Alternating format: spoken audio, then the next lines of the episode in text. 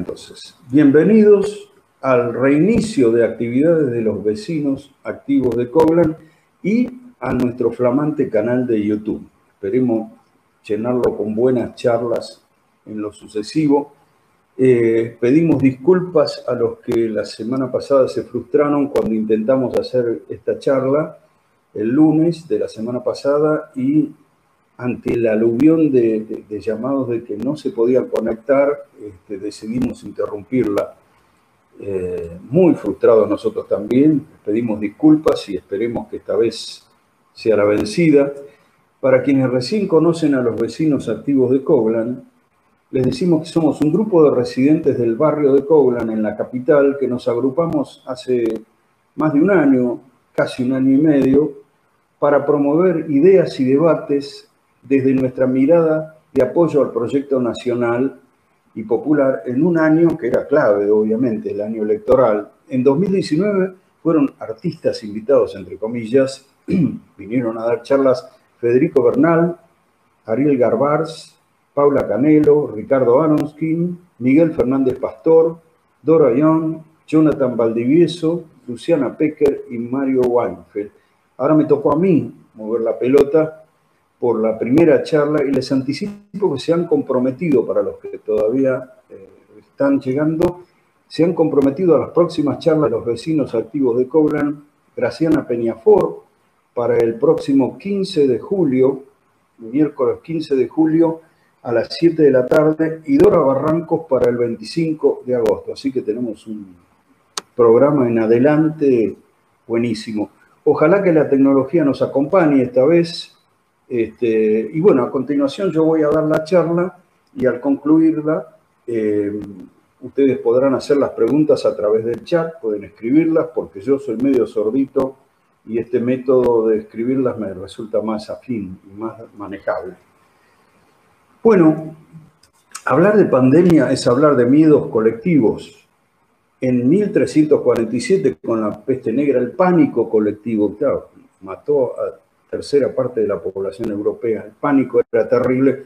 Y en el 2020 también con el coronavirus, miedos, se desatan los miedos. El gobierno de Alberto Fernández se encontró con la pandemia a poco de haber empezado a lidiar con el quiebre económico que dejó el macrismo y con la deuda impagable, y reaccionó bien, ganando a la sociedad con el eje de cuidar vidas. Eso para la derecha que no tiene logro alguno para mostrar en sus cuatro años de gestión, sino el desastre, eso plantea un dilema para la derecha. ¿Con cuáles ejes pueden, podían y pueden hacer oposición en estas condiciones? Y acudieron a sus viejos trucos, activar los miedos. A las almas liberales y antiperonistas los asustaron con una dictadura peronista a caballo de la cuarentena, la infectadura, con patrullas de presos liberados atacando a la gente decente, ¿recuerdan? Con la expropiación de Vicentín, diciendo en el fondo mañana vienen por tu casa. Y no le fue mal con eso. ¿eh? La derecha opositora, con el poderoso aliado de los medios, sin él habrían muy poco, muy poco podrían hacer. Esa derecha opositora agita la inseguridad, las libertades, la propiedad, supuestamente encarnados esas amenazas a la seguridad, a las propiedades, a la libertad, en el gobierno peronista. Reúne a cientos de desesperados y produce cacerolazos con unos cientos de desesperados, entregando esa materia prima de los miedos a los medios, que como digo siempre, hoy día actúan como miedos de comunicación social y más que como medios Veo a los personajes de la protesta y me trae el recuerdo de mi infancia y adolescencia cuando actuaban organizaciones de ultraderecha como Tacuara y Tradición, Familia y Propiedad. ¿Recuerdan? De Becar Varela. En esos tiempos de la Guerra Fría te decían, mañana el comunismo viene para sacarte tu casa. Los tiempos de mi infancia en el barrio de Malaver, en el Gran Buenos Aires, también fueron turbulentos con furiosos antiperonismos, atentados, golpes militares. Eran tiempos de violencia y, polarización política, pero de una vida social mucho menos polarizada, más tranquila. En lo político era un torbellino. En lo social era esa sociedad en la que podías andar hasta la madrugada en cualquier lugar y en el Gran Buenos Aires también sin temer que te pasara algo. En aquella infancia en el barrio Malaver, el cabecita negra, por ejemplo, vivía cerquita de casa. Estaba el negro de enfrente, que era Beto Carrizo, uno de los hijos de una familia de cabecitas provincianos instalados en, en lo que era un barrio residencial de clase media, y era mi mayor compinche de juego. Yo salía a la calle y siempre estaba por ahí Beto, listo para jugar a la figura, a la bolita, a la pelota, al rinraje, a tirar piedrazos, a lo que fuera. Y muy cerca vivían también los Correa, uno de cuyos hijos, Guinguín, era un rengo que jugaba mejor que todos los otros pataduras entre los que me incluyo. Los Correa y los Carrizo eran familias de cabecitas, y no diré que la familia de clase media los integraban mucho, pero los hijos de ellos jugaban o iban al colegio con nosotros. Nadie era patrón de la vereda, no había esta grieta de hoy. Por supuesto que el perjuicio, el prejuicio, perdón, era ya un virus activo. Mi mamá me decía, no te quedes tanto con el negro de enfrente, buscate un mejor ambiente en la hebraica, en el club hebraica. Y a mí no me parecía mejor ambiente el club hebraica. Y en esa época, para quienes no ocupaban una casita como los Carrizo y los Correa, las villas eran vivienda transitoria para tantos pobres que con esfuerzo se compraban un terrenito en el segundo o tercer cordón del conurbano y se iban haciendo su casita hasta que se mudaban. Y Bernardo Berbisky, periodista y padre de Horacio Berbisky, escribía Villa Miseria también es América. Pasaron décadas, el país se volvió mucho más desigual y las clases medias ya no se mezclan con los cabecitas.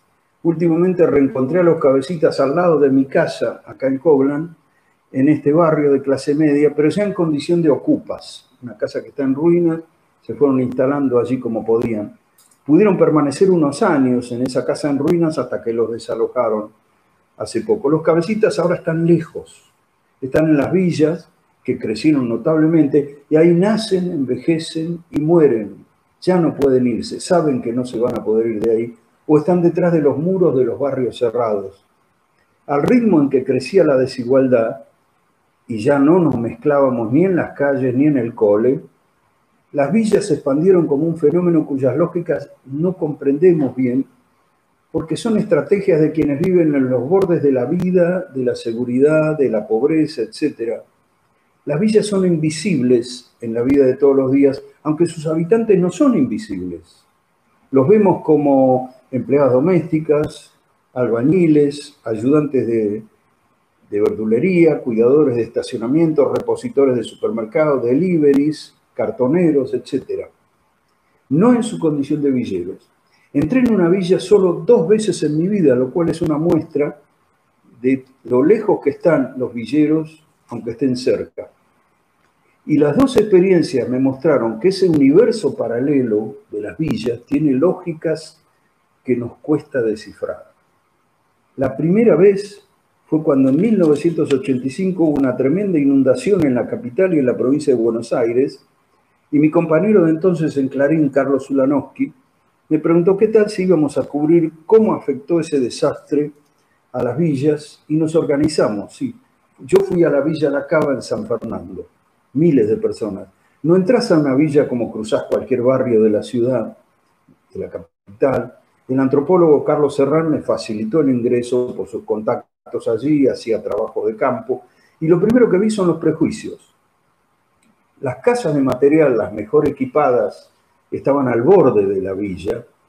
En una de ellas entrevisté al dueño y noté que este villero hablaba muy negativamente de otra parte de la villa. Me decía, Acá hay gente de trabajo, no como los del fondo de la villa que se drogan y roban todo. Lo convencí con esfuerzo de que me acompañara al fondo de la villa y allí, frente al gran basural, porque era el peor lugar de la villa, se desarmaba el prejuicio de que estaban los peores. Conversamos con una mujer, madre de nueve hijos, que nos mostró lo falsa que era aquella imagen. Sus hijos mayores trabajaban y su marido Changarín tenía que ir al puerto todos los días sin la certeza de que le dieran trabajo, pero si no iba era seguro que no lo tenía. Cada jornada. Los chicos iban a la escuela. Una familia normal. Habían votado por Alfonsín en 1983. Recuerden que esto fue en 1985 que yo visité la villa. Le pedí ingresar a la vivienda y me encontré con un afiche de propaganda de la campaña de Antonio Cafiero. Entonces, ¿pero cómo? Votaron Alfonsín, pero tiene un afiche de Cafiero. Herrán me explicó que la doble estrategia era un elemento muy común en la villa. Una fuerza política los ayuda consiguiéndoles algún trabajito. Otra fuerza política les consigue un colchón. Cuando estás en el fondo del pozo, necesitas una estrategia distinta para asegurar la vida. ¿Desde qué lugar los vas a juzgar? En la segunda ocasión visité la Villa Azul, esta vez sin un recorrido. Concretamente entrevisté a un obrero que llevaba dos años desocupado de la fábrica Noel y que era asistido por organizaciones, como UNICEF entre ellas. Fue en 1991 justamente para el libro Cuesta Abajo que organizó UNICEF y que hizo un gran fresco sobre los estragos que había provocado la hiperinflación en vidas de clase media y entre los vulnerables. Y también me tocó entrevistar a un ejecutivo de empresa que llevaba largo tiempo desocupado, este, pero la experiencia con el obrero fue más sorprendente porque en medio del diálogo repetía algunas consignas del menemismo, como achicar el Estado, cuando el Estado era crucial para él. Para ver hasta qué punto nos resultan casi insondables las estrategias de los habitantes de los barrios populares, cito al sociólogo Ariel Wilkis, autor, entre otros libros, de Las sospechas del dinero, muy interesante libro. Dice Wilkes en un pasaje hablando del gran centro comercial La Saladita de los barrios populares. Dice, en sus pasillos precarios vibran al unísono esperanzas de ganancia y de consumo y son al mismo tiempo nodos de una circulación mundial de mercancías y de personas.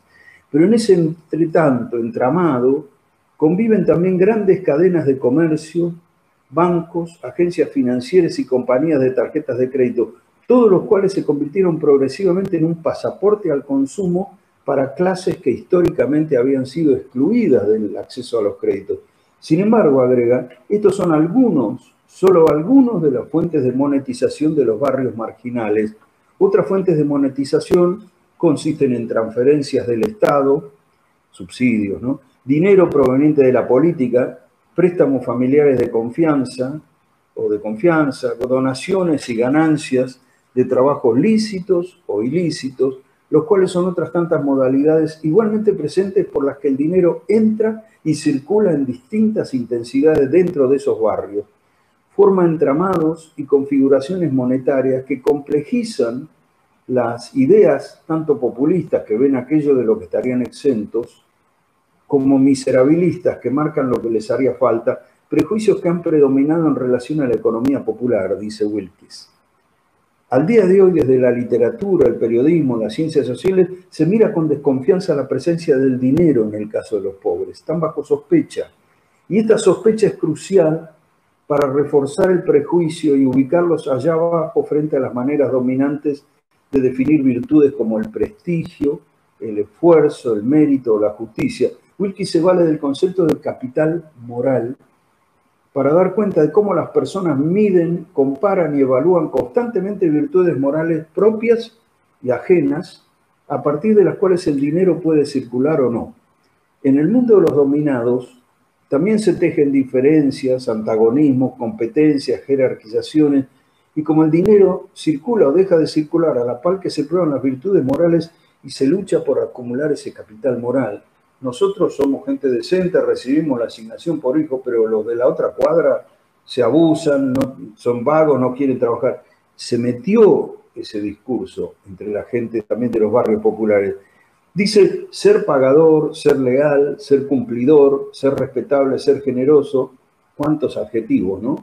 Ser trabajador o por el contrario ser avaro, desleal, incumplidor, vago. Son juicios morales que están en juego y expresan fronteras que habilitan o prohíben la circulación del dinero. Ese juego de exclusión moral se vuelve más dramático en medio de la pandemia. Hay que poner el acento en el tema moral de cómo se moraliza todas esas relaciones para juzgarlas por cómo se manejan también desde la meritocracia.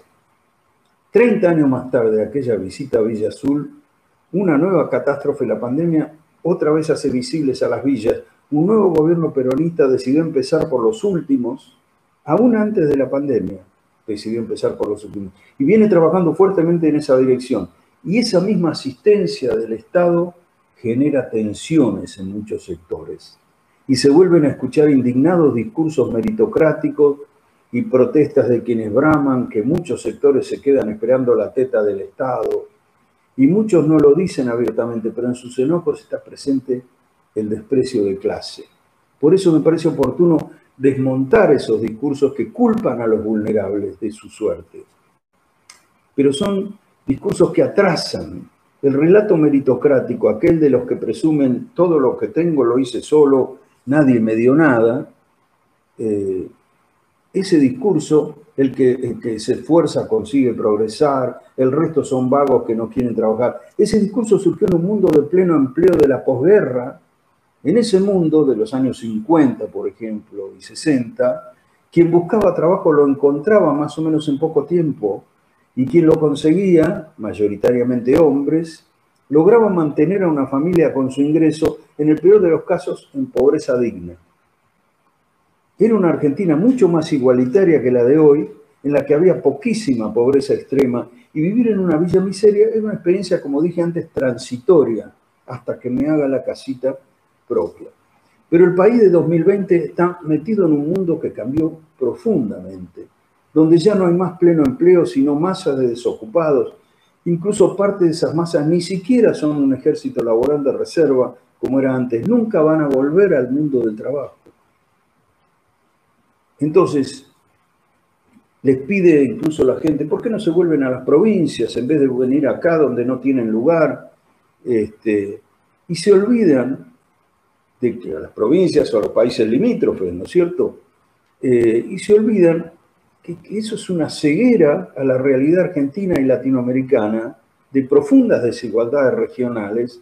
Las regiones muy miserables y muy desiguales expulsan a millones hacia los grandes centros urbanos en busca de encontrar una vida mejor que la miseria, en busca de oportunidades.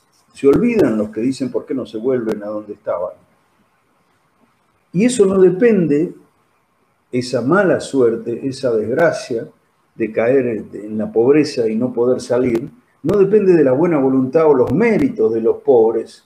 Se nace, como dije, y se muere en la villa. El discurso meritocrático, el que busca encuentra, ese discurso ya no da cuenta de la realidad. Y gran parte de los que sí encuentran un trabajo, repositores de supermercado, empleadas domésticas, cuidadores de estacionamiento, repartidores, etcétera, por más mérito que tengan en su trabajo, no consiguen salir de la pobreza con sus sueldos, porque además la pobreza consiste en desacumular patrimonio, en no tener nada, y cuando vos empezás a, a ganar un sueldo con el que apenas sobrevivís, no te queda margen para empezar a, reponer o a, a equipar lo que tenés.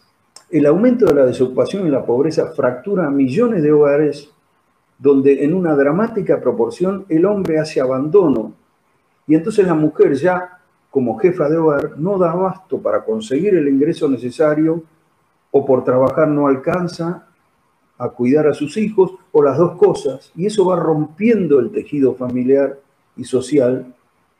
Y lo pasan peor las hijas que tienen que cuidar a los hermanitos o que se embarazan en la adolescencia o las dos cosas, ¿y qué pasa? Terminan desertando de la escuela y excluidas del mundo del trabajo porque no, no tienen preparación suficiente.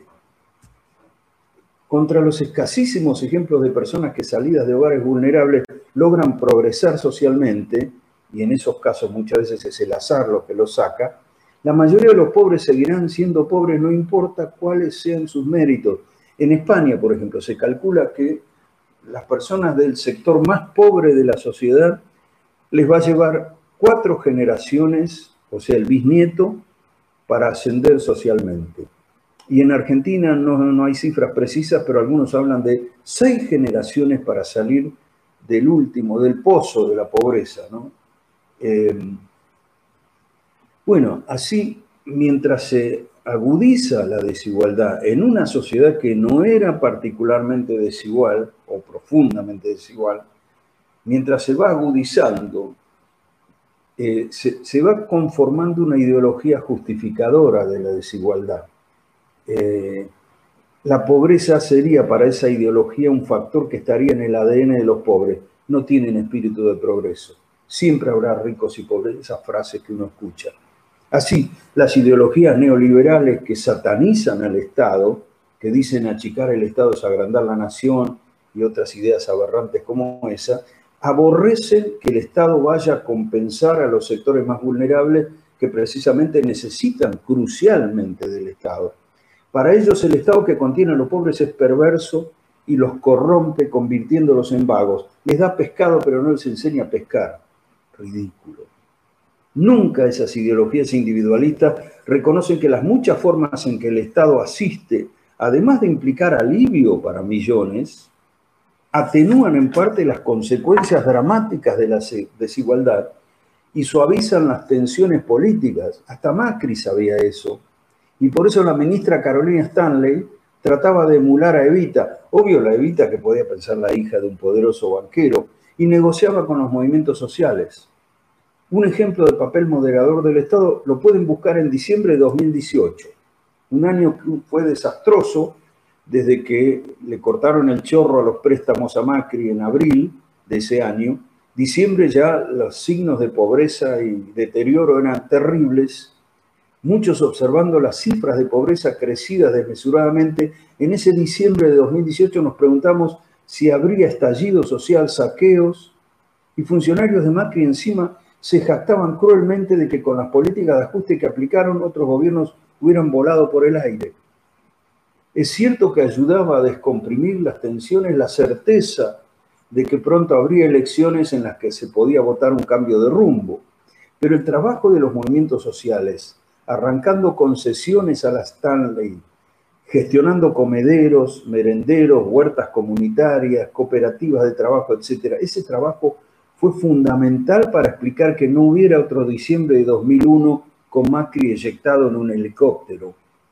Macri tendría que agradecer que aquellos a quienes desprecia, punteros, movimientos sociales, los pobres mismos, lo salvaron del helicóptero y lo convirtieron en el primer presidente no peronista que completa su mandato a pesar del daño que infringió sin volverse loco. ¿Te acordás cuando decía, si me vuelvo loco puedo hacer mucho daño? Dios mío.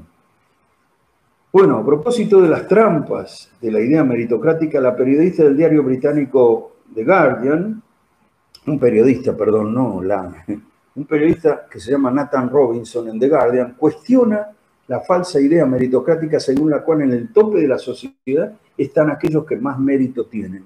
Y tiene razón, en el tope solo están instalados los millonarios y los hijos de los millonarios. Los casos de millonarios llegados de abajo son solo eso, historias individuales. Para la mayoría el Olimpo está cerrado. Es que la riqueza y la pobreza no se distribuyen según méritos. Como dice Robinson, realmente no puede haber nada que se parezca a una meritocracia y lo está diciendo en Inglaterra, refiriéndose en esa nota a Estados Unidos, no puede haber nada que se parezca a una meritocracia, porque nunca va a haber una completa igualdad de oportunidades. Y enfatiza que el verdadero propósito que hay detrás del concepto de meritocracia es para asegurarles a las élites que merecen su posición privilegiada en la vida. Todos hemos escuchado en un taxi, en el trabajo, en la calle, en una sobremesa, todo lo que tengo lo consigo sin ayuda de nadie, ¿por qué tengo que pagar impuestos para mantener vagos? Por supuesto que el correlato de esa idea es, no me molesta la desigualdad, los ricos están ahí arriba porque lo merecen. Y si seguimos el hilo de ese prejuicio, nos llevaría a la siguiente conclusión. Seguro que los ricos saben cómo triunfar. Vamos a darle la oportunidad que nos gobierne un millonario. Nos gobernó un millonario, ¿y qué tal? Haga el ejercicio de unirlo a aquello de le voy a dar una nueva oportunidad. ¿Recuerdan cuando se hablaba antes de la de las elecciones del año pasado, se escuchaba tanto cuando Macri ya no se estaba hundiendo como en las últimas elecciones. Terrible. ¿Por qué la idea meritocrática es un prejuicio? Porque nadie llegó a donde llegó solo, ni usted, ni yo, ni nadie. No llegó exclusivamente por sus méritos, por muy grandes que ellos sean. Todos vivimos en sociedad y nuestro esfuerzo puede mejorarnos la vida según el ambiente en que nacimos, según ciertas políticas públicas nos faciliten o no ese esfuerzo. La creencia meritocrática tiene un trasfondo moral, por eso hablábamos antes del capital moral. ejerce una condena exclusivamente sobre las víctimas de la desigualdad, los pobres y vulnerables. ¿Cuántas veces escuchamos prefieren cobrar planes en lugar de conseguir trabajo o se embarazan para cobrar la asignación por hijo? Es decir, que los pobres son tramposos y estafan al Estado, o sea, nosotros los contribuyentes que pagamos los impuestos. ¿Por qué tanta gente compró la idea? Por muchas razones. Una de ellas es que el peronismo, por empoderar a sectores del trabajo y a los vulnerables, siempre estuvo bajo sospecha. ¿eh? Desde la época de Perón, ¿eh? la idea de es como si fuera un comunismo encubierto para el prejuicio de mucha gente antiperonista, ¿no? Los peronistas te van a sacar todo. Otra razón es que en ciertos momentos la fuerza que representa los ideales solidarios, peronismo en muchos casos, atraviesa una crisis y sus errores y un contexto desfavorable decepcionan a muchos. Otro factor más tiene que ver con una fractura del tejido social que luego de años de crisis rompió solidaridades el nuestro es un tiempo de cerrado individualismo en el que muchos buscan compulsivamente la propia identidad sintiéndose por encima de otros. Soy en tanto estoy por arriba de aquellos otros, me diferencio de ellos. El altar levantado al consumo separa por sí solo a quienes pueden de quienes no pueden, a exitosos de fracasados. Somos lo que podemos adquirir.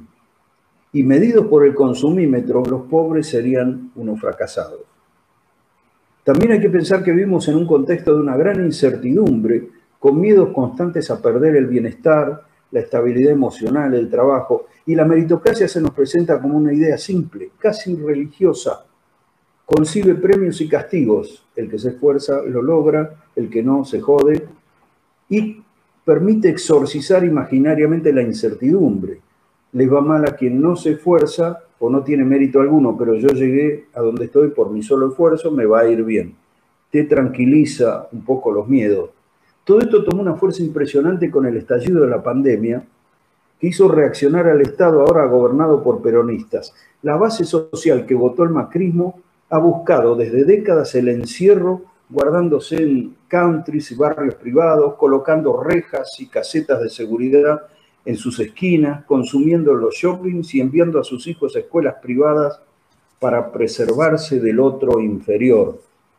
Pero resulta que la pandemia llevó al gobierno peronista a dictar eh, a todo el país esta suerte de prisión domiciliaria, la cuarentena, para cuidarnos. Y aquellos que se han guardado en su burbuja de privilegio también quedaron encerrados como los pobres, pero como la pandemia no distingue clases sociales, ellos quedaron encerrados en una irritante igualdad. Eso es el peor encierro que sufren. La irritante igualdad, que sean todos tratados por igual, no lo soportan. Ahora el encierro que buscaron es vivido como castigo, porque no es una elección individual. Lo que está en crisis es el relato meritocrático.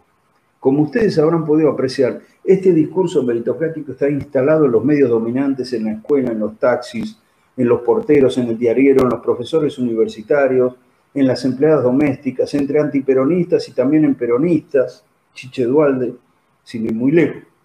Si quisiéramos reducirlo a su mínima denominación, es la dicotomía entre el discurso igualitario y el discurso propietario, muy presente también en los que no tienen propiedad alguna. Fíjense ahora con lo de Valentín, el derecho a la propiedad. Salen corriendo con la bandera argentina, como si la bandera argentina, en lugar de ser el máximo símbolo de todos los argentinos, fuera el estandarte de los propietarios. Basta elegir la falsa idea del mérito para sentir que estás en las filas de los que merecen, aunque te hayan excluido, pero es hora de despertar de ese engaño. Bueno, hasta aquí llegué con la charla y si ustedes tienen preguntas para hacer, me encantará tratar de responderlas. Así que vamos viendo si hay ya preguntas. Eh, ¿Cómo? escriban las preguntas. Sí, escriban las preguntas, por supuesto, porque no, no, los puedo escuchar. No solo porque soy sordo, sino porque el sistema tampoco lo permite. Eh, muchos que ya han saludado, eh, agradeciendo la invitación a la charla. Este, eh, Adriana Riquelo de nuestro grupo, Mabel Lista, Marcelo también de nuestro grupo, Marcelo Bali. Eh, a ver quién se anima a la primera pregunta. No sé. Estamos atentos ahí a quien escribe alguna pregunta que quiera hacer. Eh, a ver, estamos viendo sobre lo que quieran, sobre lo que yo pueda también ser capaz de, responder. Eh, vamos a ver si aparecen Eugenia y Héctor. Muy bueno, me dicen. Muchas gracias, Eugenia y Héctor. Eh, bueno, esta, esta idea meritocrática la vengo trabajando hace tiempo porque de alguna manera, como les dije, la escuchaba en mi infancia de parte de mi mamá incluso, ¿no?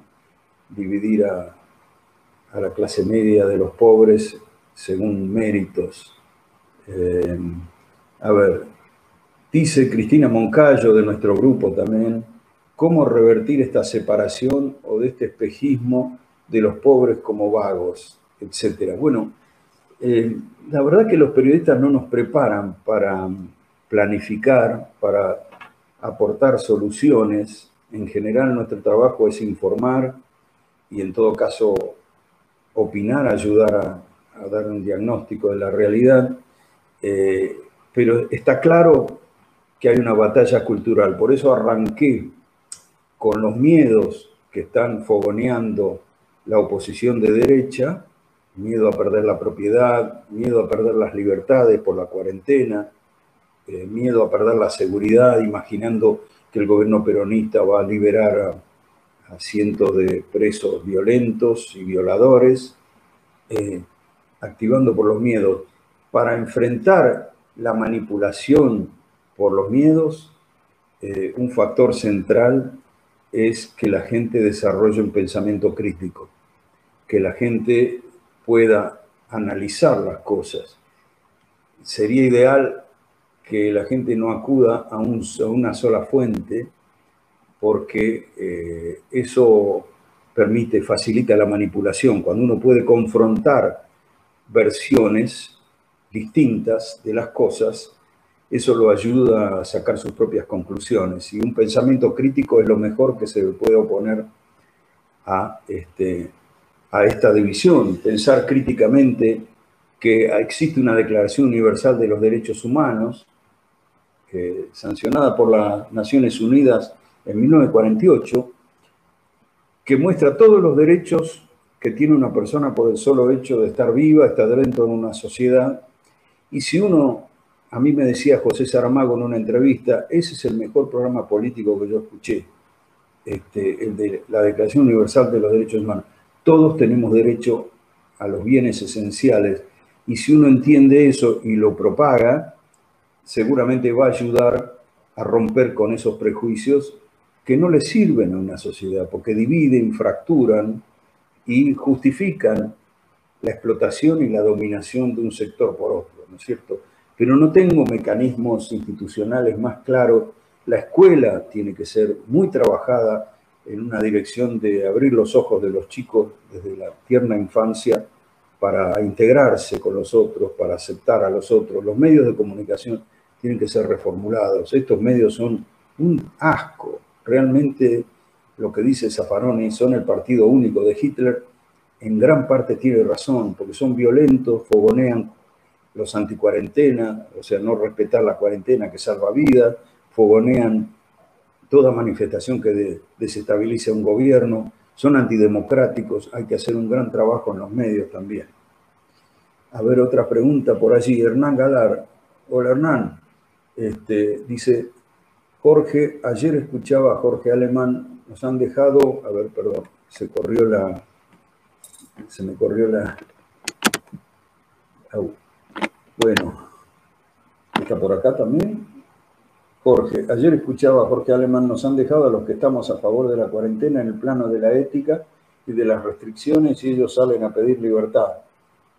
Eh, propone eh, que, empecemos a hacer actos colectivos desde las redes como cómo se puede instrumentar, dice. Bueno, em, Hernán Galán, buena pregunta. Justamente en este momento los que aceptamos la demanda del gobierno de cuidarnos, de aislarnos para prevenir los contagios, eh, nos disciplinamos y entonces, paradójicamente, eso le está quitando al movimiento popular y al peronismo un capital fundamental que es la capacidad de movilización. Es terrible porque los otros se cagan en las eh, reglas de la cuarentena este, porque son bastante idiotas, además de resentidos, realmente no se puede entender de otro modo. Decía un infectólogo, yo puedo dar explicaciones en términos este, epidemiológicos, pero no puedo dar explicaciones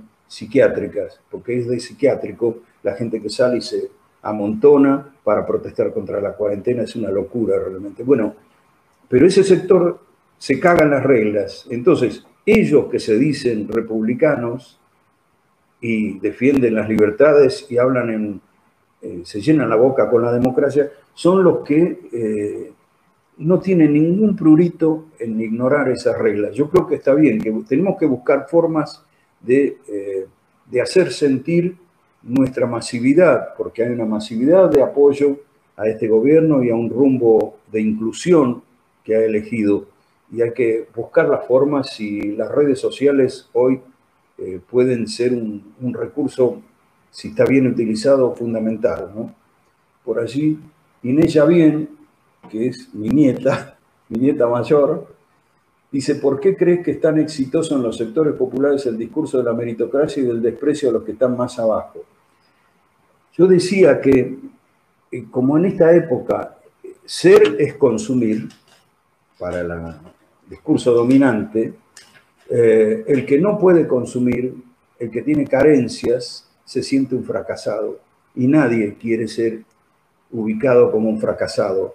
Me parece que ese sentimiento de alejar de sí la imagen del fracaso, motivado por algo perverso, como es hacerle creer que es menos de que otro porque no puede consumir, ese sentimiento este, es enormemente dañino en los sectores populares y no es casual que me haya tocado escuchar un montón de testimonios de sectores populares como aquel que yo mencionaba de la villa, buscando desesperadamente ser diferenciado de los peores, de los pobres, de los más hundidos, tan estigmatizados como vagos, etc.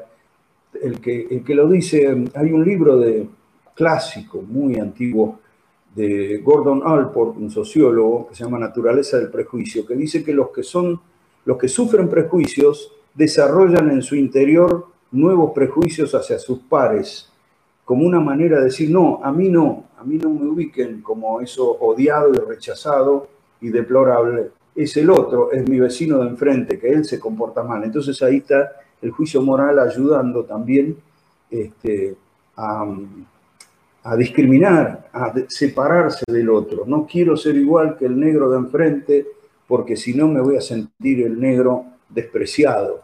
Me parece que eso forma un caldo de cultivo para que entren las ideas más repugnantes, meritocráticas, más excluyentes y prejuiciosas entre los mismos eh, víctimas de esos prejuicios. Adriana Riquelo, otra compañera del grupo de los vecinos de Colán, dice, me gustaría pensar en esa gente negacionista, ¿por qué no considero que solo sea ideológico?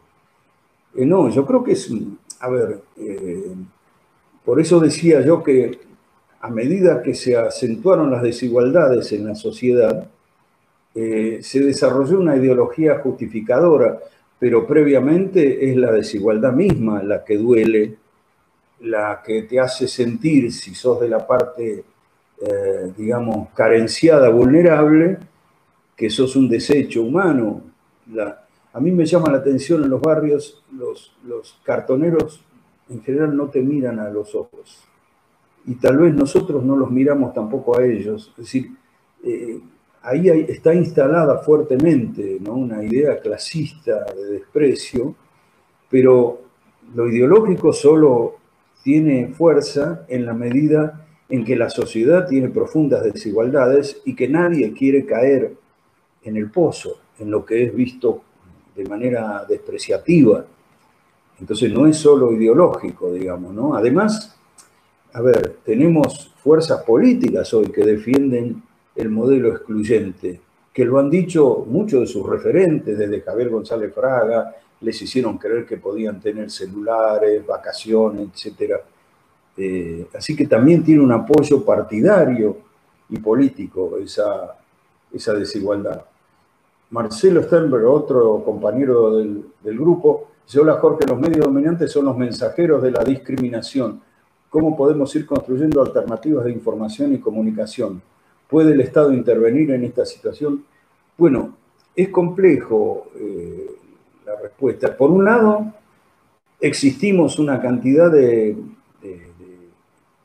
periodistas y de medios, más pequeños que los grandes medios, por cierto, pero hay ya una, cantidad importante que eh, trabajamos en, en, dirección a destruir este tipo de prejuicios, de mitos, el discurso meritocrático, el discurso justificador de la desigualdad.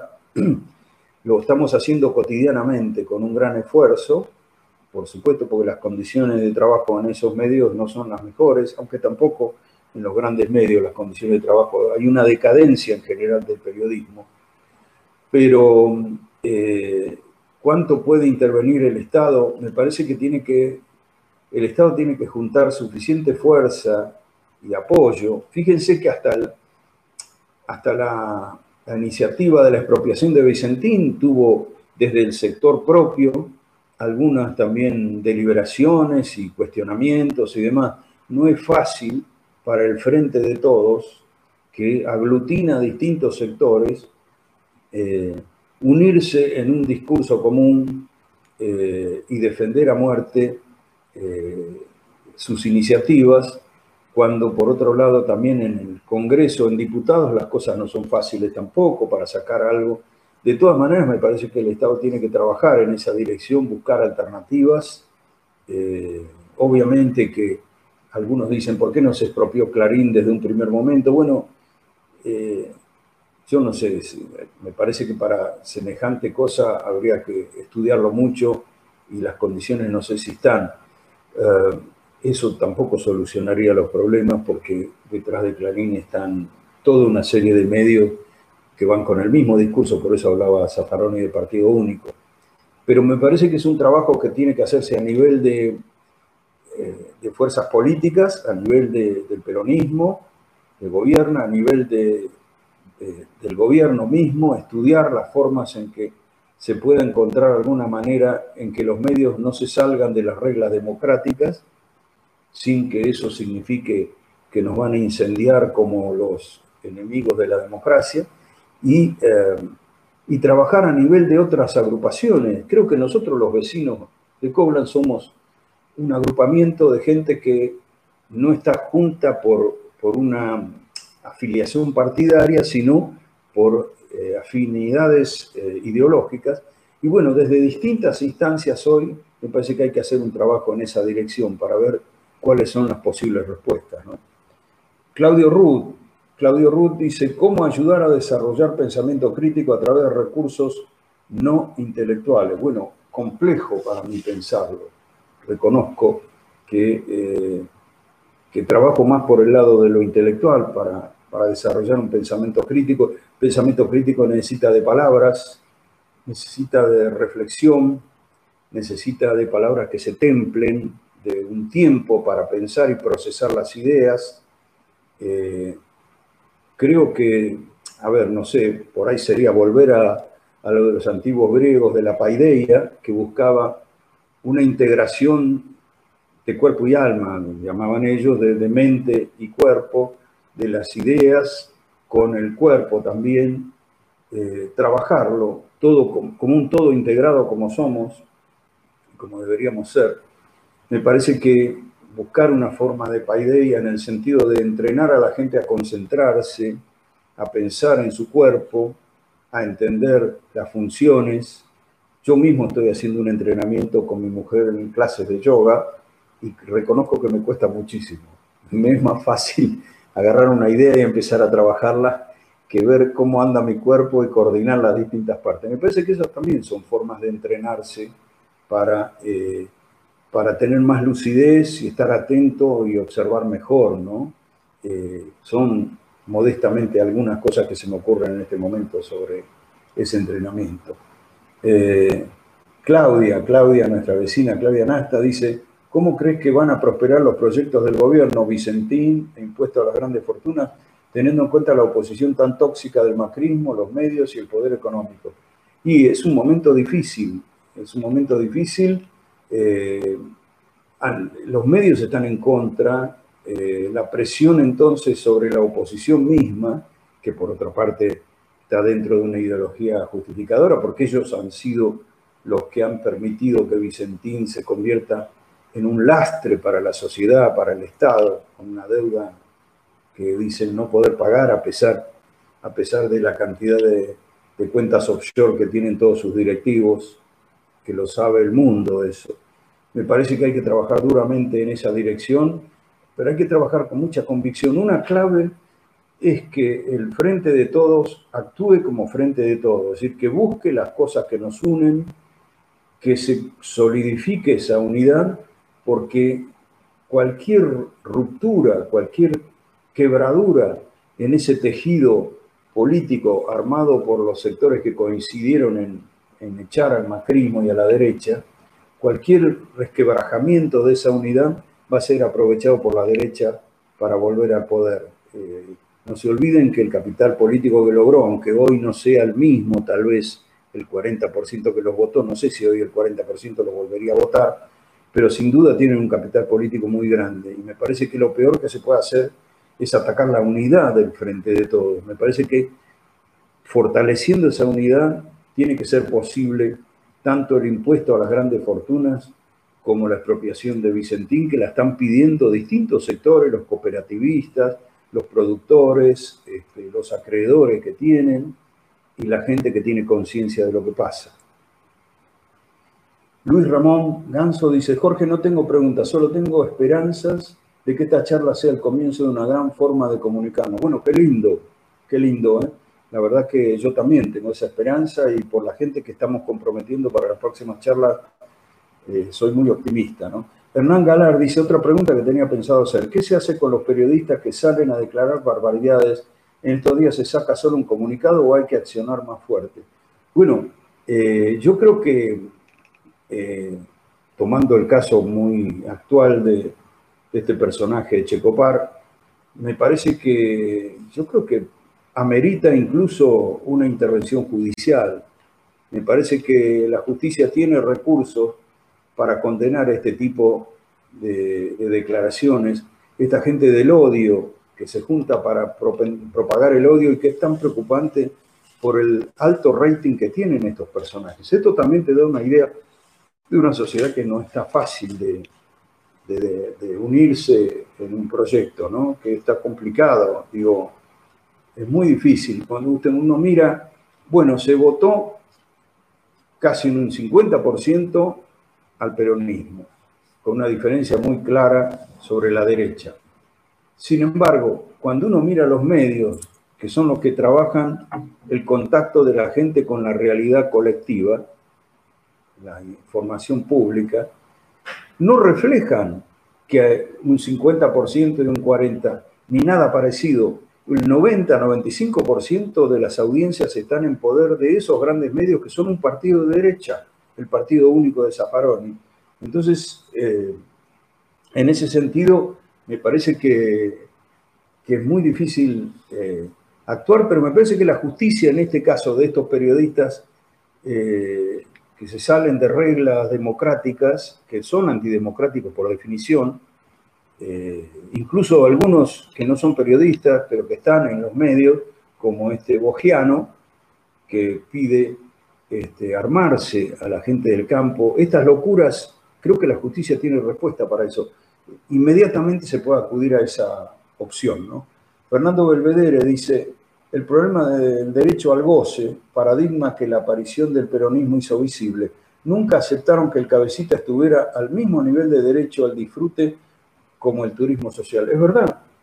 Y creo que eh, eso se arrastra desde tiempos del primer peronismo, cuando eh, decían que la alegría del domingo este, del cabecita negra, del provinciano, era salir este, con su traje y su corbata florida y pegarse unos, unas mamadas, digamos, unos alcoholes, unos vinachos.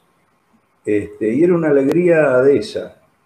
La alegría de los años 90, la sociedad había cambiado, era una alegría de, falsa, ¿no? Del retinol, de, las anfetaminas, eh, había cambiado. Y creo que eh, se odiaba aquel cabecita porque disfrutaba también. Eh, se asociaba ese disfrute con su tendencia a la pereza y al ocio, a ser un vago. Este, eran malas costumbres ser divertirse de parte de los cabecitas. Y sin embargo, el goce estuvo ahí. Lo decía el pintor Daniel Santoro, no el periodista, el pintor, que es un artista plástico maravilloso y que, que hace de su obra, eh, está basada en los íconos peronistas. Decía que justamente eh, la, la, derecha y el antiperonismo odian la capacidad de goce que tienen los peronistas. Me parece que eso hay que reivindicarlo profundamente. ¿no? Eh, y si alguien tiene alguna duda, fíjense lo que expresan los caceroleros, los antiperonistas. Expresan odio, no hay goce en esas reuniones, digo, de estar contentos, bailando, hay amenazas, hay eh, acciones de matones contra los periodistas, este, hay prepotencia y hay odio expresado este, con todas las letras, ¿no? El goce está en otro lado, por, por suerte, digamos, ¿no? Eh, Jorge Luis Cierkovich, otro de nuestro grupo, dice felicitaciones por la charla, muchas gracias. Cristina Moncayo, o sea, tendríamos que ir por la educación y el desarrollo de cuestionar y reflexionar. Exactamente, me parece que a la escuela le falta muchísimo todavía eh, la, capacidad de generar reflexión en los chicos y en los adolescentes. No es lo que más se estimula. Por supuesto que hay una serie una cantidad de docentes que lo, que lo hacen y que lo buscan y que militan en, esa, en ese compromiso, pero hay muchos otros docentes que eh, se quedan a, este, a, una visión conformista donde simplemente su tarea es hacer que repitan como loros eh, los programas que les han asignado. ¿no? Eh, por acá, Jorge Cercovi dice, las organizaciones sociales plantean un salario complementario, obra social y jubilación. ¿Te parece que el gobierno apostará fuertemente a esto? Eh, yo creo que el gobierno está abierto a una serie de alternativas, ha puesto el énfasis en los sectores más vulnerables y me parece que esto es una posibilidad muy concreta. Eh, ¿Cuánto tiempo hacía? Cuatro años que no veíamos priorizar eh, los temas de la pobreza, los sectores vulnerables, los trabajadores, los derechos de los sectores, de los distintos sectores, cuánto hacía que no veíamos progresarlo. Entonces me parece que este, este gobierno ha puesto la agenda ahí y me parece que es muy factible que vaya a trabajar en esa dirección. Eh, Cristina Moncayo dice, ¿qué decisiones pensás que tomará el gobierno con este sentido de proteger especialmente a los más vulnerables. Bueno, de hecho las está tomando, las está tomando desde el IFE hasta eh, las distintas formas de eh, ayudar en los barrios carenciados, eh, desde los bonos especiales que ha asignado, desde la prioridad que ha puesto a los jubilados de la, de la mínima, Creo que no está defraudando para nada en ese sentido el gobierno popular y me parece que va a seguir en esa línea. ¿no? Marcelo Stenberg nos agradece la charla, gracias Marcelo. Fernando Belvedere, El fantasma del goce, se titula la nota eh, a que se refería. No sé si por acá había... Bueno, muchas gracias a los que felicitan por la charla. Eh, Adriana Cerviño dice gracias y felicitación por la convocatoria y la charla. Bueno, muchas gracias a ustedes, de verdad. Eh, fue esta primera experiencia con las redes. Es difícil no tenerlos eh, a la vista, no tenerlos cerca, no escuchar sus comentarios.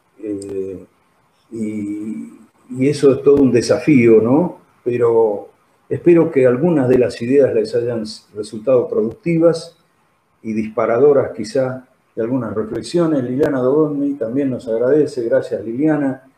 Eh, y, bueno, les vuelvo a repetir que eh, el 15 de julio a las 7 de la tarde tenemos comprometida a Graciana Peñafor para hablar de en qué consiste la reforma judicial que está pendiente y que a la luz de lo que vemos día por día tras día es imperiosa de encarar. 15 de julio a las 7 de la tarde, ya igual oportunamente le vamos a hacer llegar los avisos, los anuncios, y para el 25 de agosto a las 7 de la tarde está comprometida, como dije, Dora Barrancos para hablar de los temas de gobierno, del Estado y de los temas de género, por supuesto, que es uno de los temas más usuales que ella desarrolla. Gracias, Jorge, dice Fernando Belvedere. Víctor Scolni también nos agradece, no dejen de avisarnos. Eh, Miguel Ángel Olivera también, gracias Miguel. Eh, Cristina también nos dice eso. Luis Ramón, gracias. María Teresa Verazain, muchas gracias. Bueno, Susurros, lo mismo. Julián Lichman, eh, Cristina Moncayo, bueno, desde luego. Bueno, se suman los agradecimientos y nosotros les agradecemos a ustedes por tenernos paciencia, por habernos vuelto a buscar a pesar de la, falla técnica del lunes de la semana pasada y les pedimos que, se mantengan en contacto, ya tenemos canales para comunicarnos, tanto por mail como por otras vías. Yo tengo una cuenta de Twitter también, los vecinos tenemos la cuenta de YouTube. Así que tenemos muchas formas de mantenernos en contacto y de tenerlos a ustedes informados de nuestras actividades. Que la pasen lindo y buena semana para todos. Adiós.